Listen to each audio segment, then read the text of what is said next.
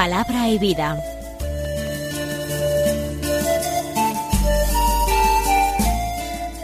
Con el Padre Manuel Horta, desde Sevilla.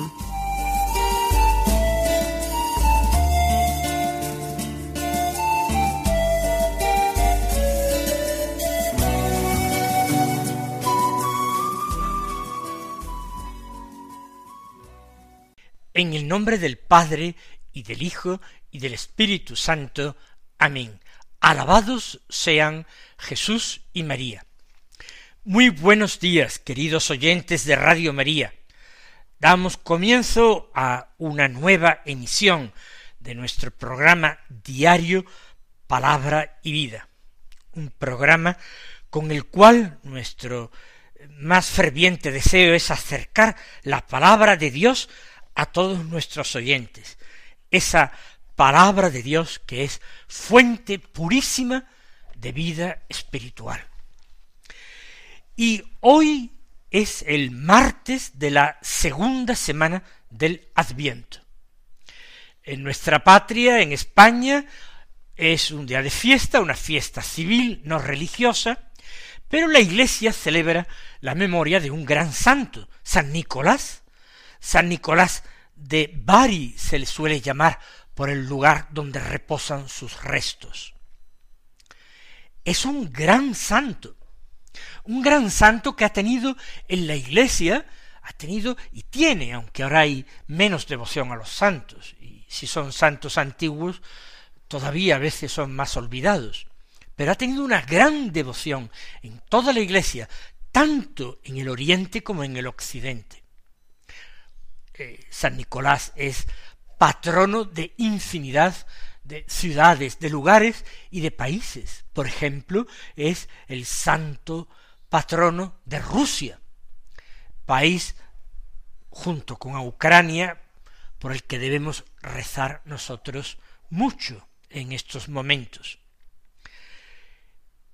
Vivió en el siglo IV y casi todas las noticias que tenemos de su vida son eh, más o menos legendarias. Vivió en el Asia Menor, por tanto era un obispo oriental.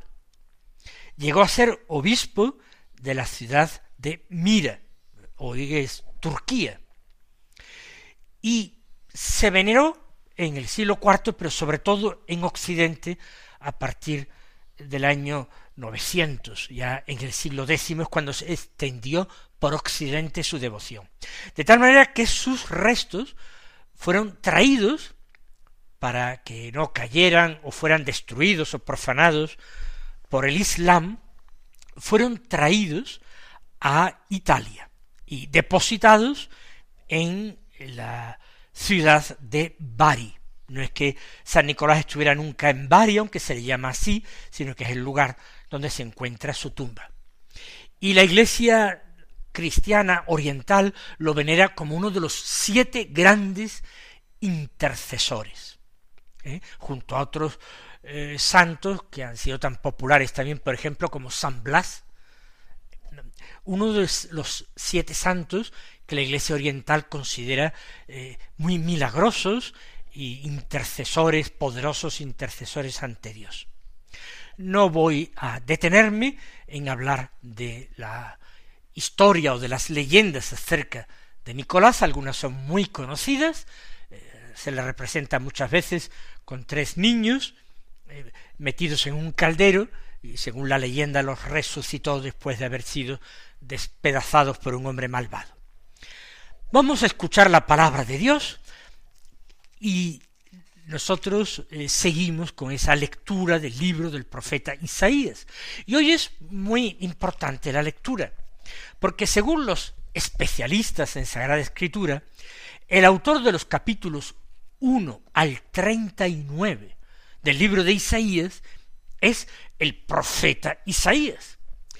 Pero desde el capítulo 40 eh, sigue el libro de Isaías, pero parece por el estilo que o bien lo redactó otro personaje, que puede ser que fuera discípulo de Isaías, o fuera Isaías pero en otra etapa, otro momento de su vida. porque el estilo literario es eh, algo diferente. Esto, por supuesto, eh, lo notan los especialistas. Pero este, esta nueva parte de, Isaías, que le llaman el Deutero Isaías, el otro Isaías, comienza con unos capítulos que llamamos el libro de la consolación. Porque es eh, este Dios nuestro tan bueno que se vuelca en consolar al pueblo de sus desgracias. Así pues, del capítulo 40 hoy leemos versículos 1 al 11 que dicen así, Consolad, consolad a mi pueblo, dice vuestro Dios, hablad al corazón de Jerusalén, gritadle que se ha cumplido su servicio, está pagado su crimen, pues de la mano del Señor ya ha recibido doble paga por sus pecados. Una voz grita, en el desierto preparadle un camino al Señor, allanad en la estepa una calzada para nuestro Dios. Que los valles se levanten, que montes y colinas se abajen, que lo torcido se enderece y lo escabroso se iguale. Se revelará la gloria del Señor y la verán todos juntos. Ha hablado la boca del Señor. Dice una voz, grita. Respondo, ¿qué debo gritar? Toda carne es hierba, y su belleza como flor campestre. Se agosta la hierba, se marchita la flor, cuando el aliento del Señor sopla sobre ellos. Sí, la hierba es el pueblo. Se agosta la hierba, se marchita la flor, pero la palabra de nuestro Dios permanece para siempre. Súbete a un monte elevado, heraldo de Sión, alza fuerte la voz, heraldo de Jerusalén, álzala, no temas. Di a las ciudades de Judá, aquí está vuestro Dios. Mirad, el Señor Dios llega con poder, y con su brazo manda. Mirad, viene con él su salario y su recompensa lo precede. Como un pastor que apacienta el rebaño, reúne con sus brazos los corderos y los lleva sobre el pecho. Cuida él mismo a las ovejas que crían. Palabras bellísimas. Quizá diréis que yo casi siempre repito lo mismo, pero es que no dejo de emocionarme a veces cuando escucha la, escucho la palabra de Dios. Y en este tiempo de Adviento, pues, eh, que para mí es un tiempo precioso, pues, con más motivo, leyendo a Isaías, esto, eh, pues a mí me conmueve. Porque así comienza este capítulo cuarenta del libro de Isaías. Consolad consolad a mi pueblo, al pueblo de Dios. ¿Y a quién se les dice consolad? Pues a todos los que en nombre del mismo Dios pastorean al pueblo, que después es eh, comparado a un rebaño, pero no en un sentido peyorativo y decimos un rebaño como si no tuviera personalidad, no. Es el grupo de seres queridos que necesitan cuidados porque son más débiles, necesitan ser cuidados, necesitan ser alimentados, necesitan ser guiados, porque son también más ignorantes, más débiles. A todos ellos, a las autoridades, a los reyes de Israel, a los profetas, a los sacerdotes. Si ahora mi pueblo es el nuevo pueblo de Dios, es la Iglesia. ¿Quiénes son sino los obispos y los sacerdotes? Los que tienen como misión principalísimo, entre los obispos incluyo al obispo de Roma, ¿verdad? A que nosotros eh, damos el título de Santo Padre, el Santo Padre el Papa, obispo de Roma. Pues los obispos, sucesores de los apóstoles, los sacerdotes, colaboradores directos y estrechos de los obispos, compartiendo el oficio o ministerio sacerdotal, son los que tienen que consolar al pueblo y ejercer toda esa acción benéfica, desde la comprensión, desde la verdad, distribuyendo y repartiendo los dones y gracias de Dios y santificando al pueblo de Dios por medio de los sacramentos y de la predicación de la palabra. Eso es lo que dice vuestro Dios. Y continúa mandando Dios. Hablad al corazón de Jerusalén y gritadle que ha cumplido, se ha cumplido su servicio, que está pagado su crimen. No tiene nada que preocuparse. Leamos esto desde el Evangelio y desde el Nuevo Testamento. Ha habido alguien que nuestras deudas, nuestras muchas deudas, ya las ha pagado. Es Cristo el Señor, que vertió toda su sangre para eso. Por eso la profecía se ha cumplido a la letra. Gritad a Jerusalén, gritad a esta nueva Jerusalén que es la Iglesia, que su servicio está cumplido, que su crimen ha sido pagado, no tiene nada que preocuparse, no tiene nada que pagar. Sus deudas, sus ofensas, reciben inmediatamente el perdón. ¿Por qué? Dice, porque de la mano del Señor ha recibido doble paga por sus pecados. Se puede entender en dos sentidos. Ha sufrido ya bastante y ahora le toca gozar eso puede aplicarse a veces a épocas de la vida, o que esta vida es, como decíamos nosotros ayer, valle de lágrimas, y el, el cielo será nuestro descanso, la Jerusalén celeste será la felicidad, la paz y el descanso perpetuo.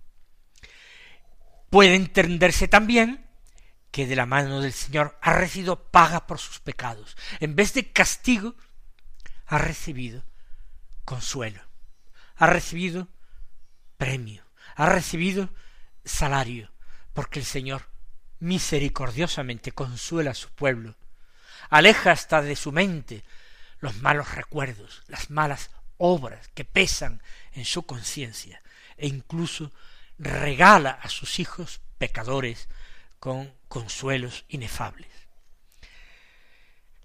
Una voz grita, afirma el profeta, en el desierto preparadle un camino al Señor, allanad en la estepa una calzada para nuestro Dios. La Sagrada Biblia y especialmente algunos libros utilizan mucho este recurso eh, literario que es el de la poesía en versos paralelos. Versos paralelos quiere decir se cambian las palabras, para mayor armonía, pero se repite el contenido para que quede más grabado e impresione más el alma de los oyentes. Y esto tanto en la poesía profana como en la poesía religiosa.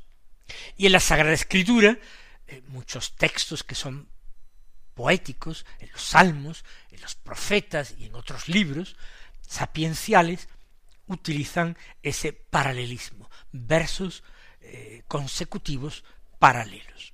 En el desierto, preparad un camino. En la estepa, preparad una calzada para nuestro Dios. Es decir, Dios tiene que venir, tiene que venir a nuestro mundo. Vino hace dos mil años al seno inmaculado de la Virgen María. Vino, pero también vendrá. Vendrá al final de los tiempos y vendrá cada vez que lo queramos, cada día nuestra vida, a habitar en el templo de nuestro corazón. Y vendrá también en el momento, en el instante de nuestra muerte, cuando eh, podremos verlo y podremos recibir su abrazo, si somos hallados dignos de merecerlo. Porque de nuestra parte también hace falta poner nuestro granito de arena, también hace falta nuestro esfuerzo. Al Señor hay que prepararle un camino, y un camino llano. Hay que prepararle una calzada para que venga. Hay que facilitar que Él pueda encontrarse a gusto en nuestra casa, en nuestra morada interior, y venir a ella fácilmente. Por eso apartemos los obstáculos, dice el profeta, que los valles se levanten, que los montes y colinas se abajen, que lo torcido se enderece, que lo escabroso se iguale. Nos recuerda la, la predicación de Juan Bautista. Juan Bautista es esa voz que grita, y él lo dijo, yo soy la voz que grita en el desierto. Está citando literalmente a Isaías. Pero ¿qué significan sus palabras? Pues que hay que preparar esa calzada, ese camino, en el desierto, en la estepa, desierto de nuestra vida, a Dios. Y hay que apartar los obstáculos que puedan impedir o dificultar esta venida. Hay que conseguir un camino recto, plano, llano, fácil, cómodo. Por eso que los montes y colinas, que son nuestros defectos, nuestros pecados, las cimas que levantan nuestra soberbia, nuestro orgullo, nuestra arrogancia, se abajen. Que los valles, que aquello en que nosotros estamos hundidos sin esperanza, que todo eso se levante, que lo torcido que produce nuestras vidas, los vicios, las malas costumbres, los hábitos de pecado, se enderecen, que lo escabroso se iguale. Versos, como veis, en paralelo, pero con una idea fundamental. De nuestra parte, tenemos que poner también algo para que esa, esa felicidad, ese abrazo estrecho de Dios, ese consuelo infinito que viene de su grandísimo y bondadosísimo corazón pueda llegar a nosotros. Se revelará la gloria del Señor, la verán todos juntos, ha hablado la boca del Señor. La vimos, esa gloria manifestada en la carne. La vieron los apóstoles un día en el monte Tabor en la transfiguración la vieron muchos de sus discípulos durante los cuarenta días que se apareció resucitado a ellos. La veremos, esa gloria en el momento de nuestra muerte, una vez que hayamos muerto, la veremos también, con unos ojos resucitados, el día de su manifestación gloriosa, de su venida definitiva como juez de vivos y muertos. La verán todos juntos, está haciendo referencia a la última venida del Señor. Y ahora se escucha otra voz. Dice una voz, grita. Se lo dice el profeta. Respondo, ¿qué debo gritar? Y ahora viene una gran lección de Dios.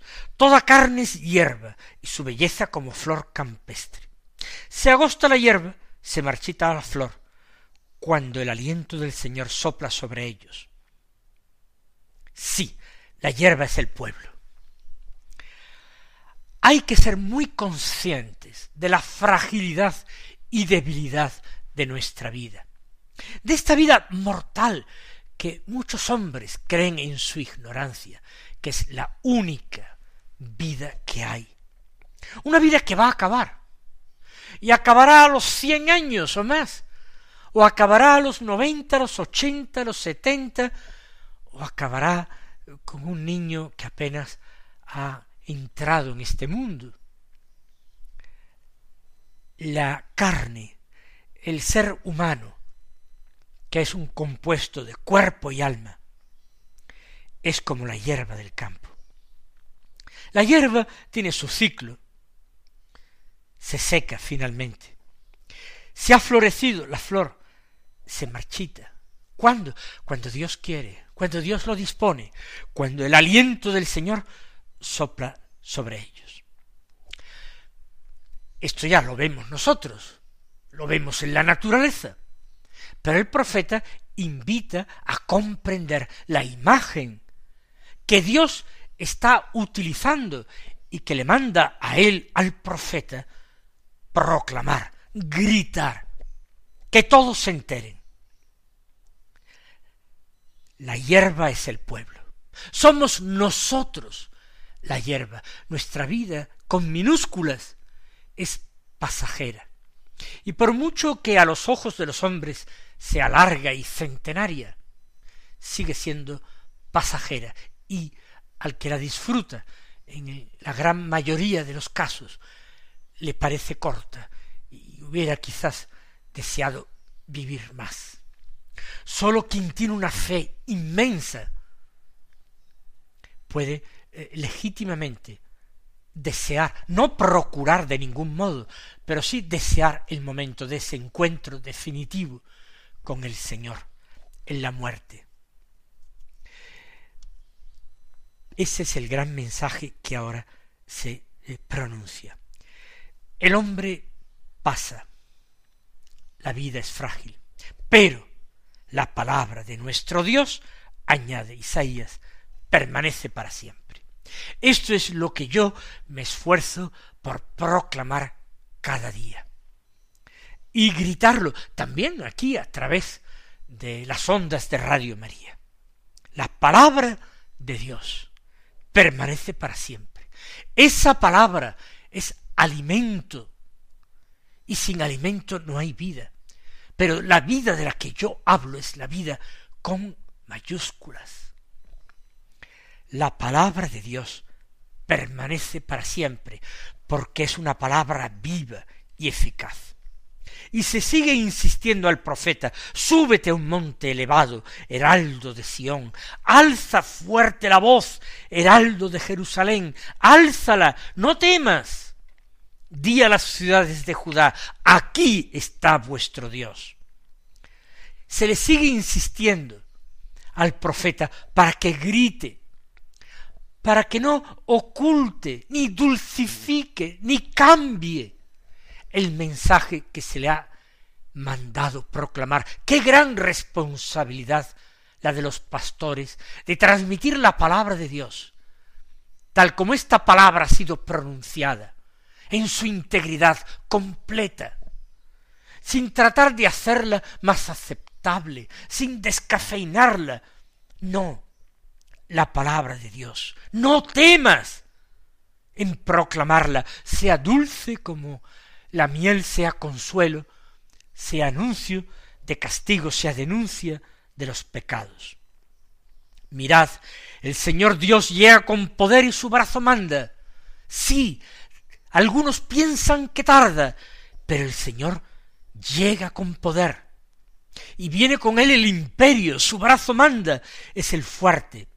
Viene también con él su salario y su recompensa lo precede. El salario es la paga, la recompensa, porque el Señor hasta un vaso de agua que diéramos por amor de Él, no lo dejará sin recompensa. Y es palabra de Jesús en el Evangelio.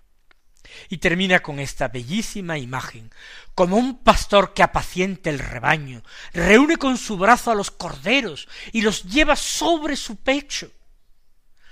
Cuida él mismo, Dios, a las ovejas que crían. Él actúa así con nosotros, con esa delicadeza, con ese cuidado del mejor de los pastores.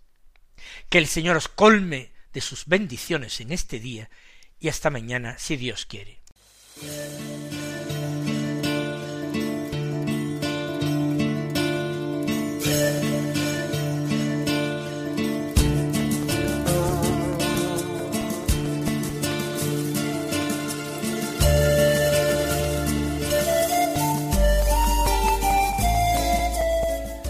Concluye Palabra y Vida un programa dirigido desde Sevilla por el padre Manuel Horta.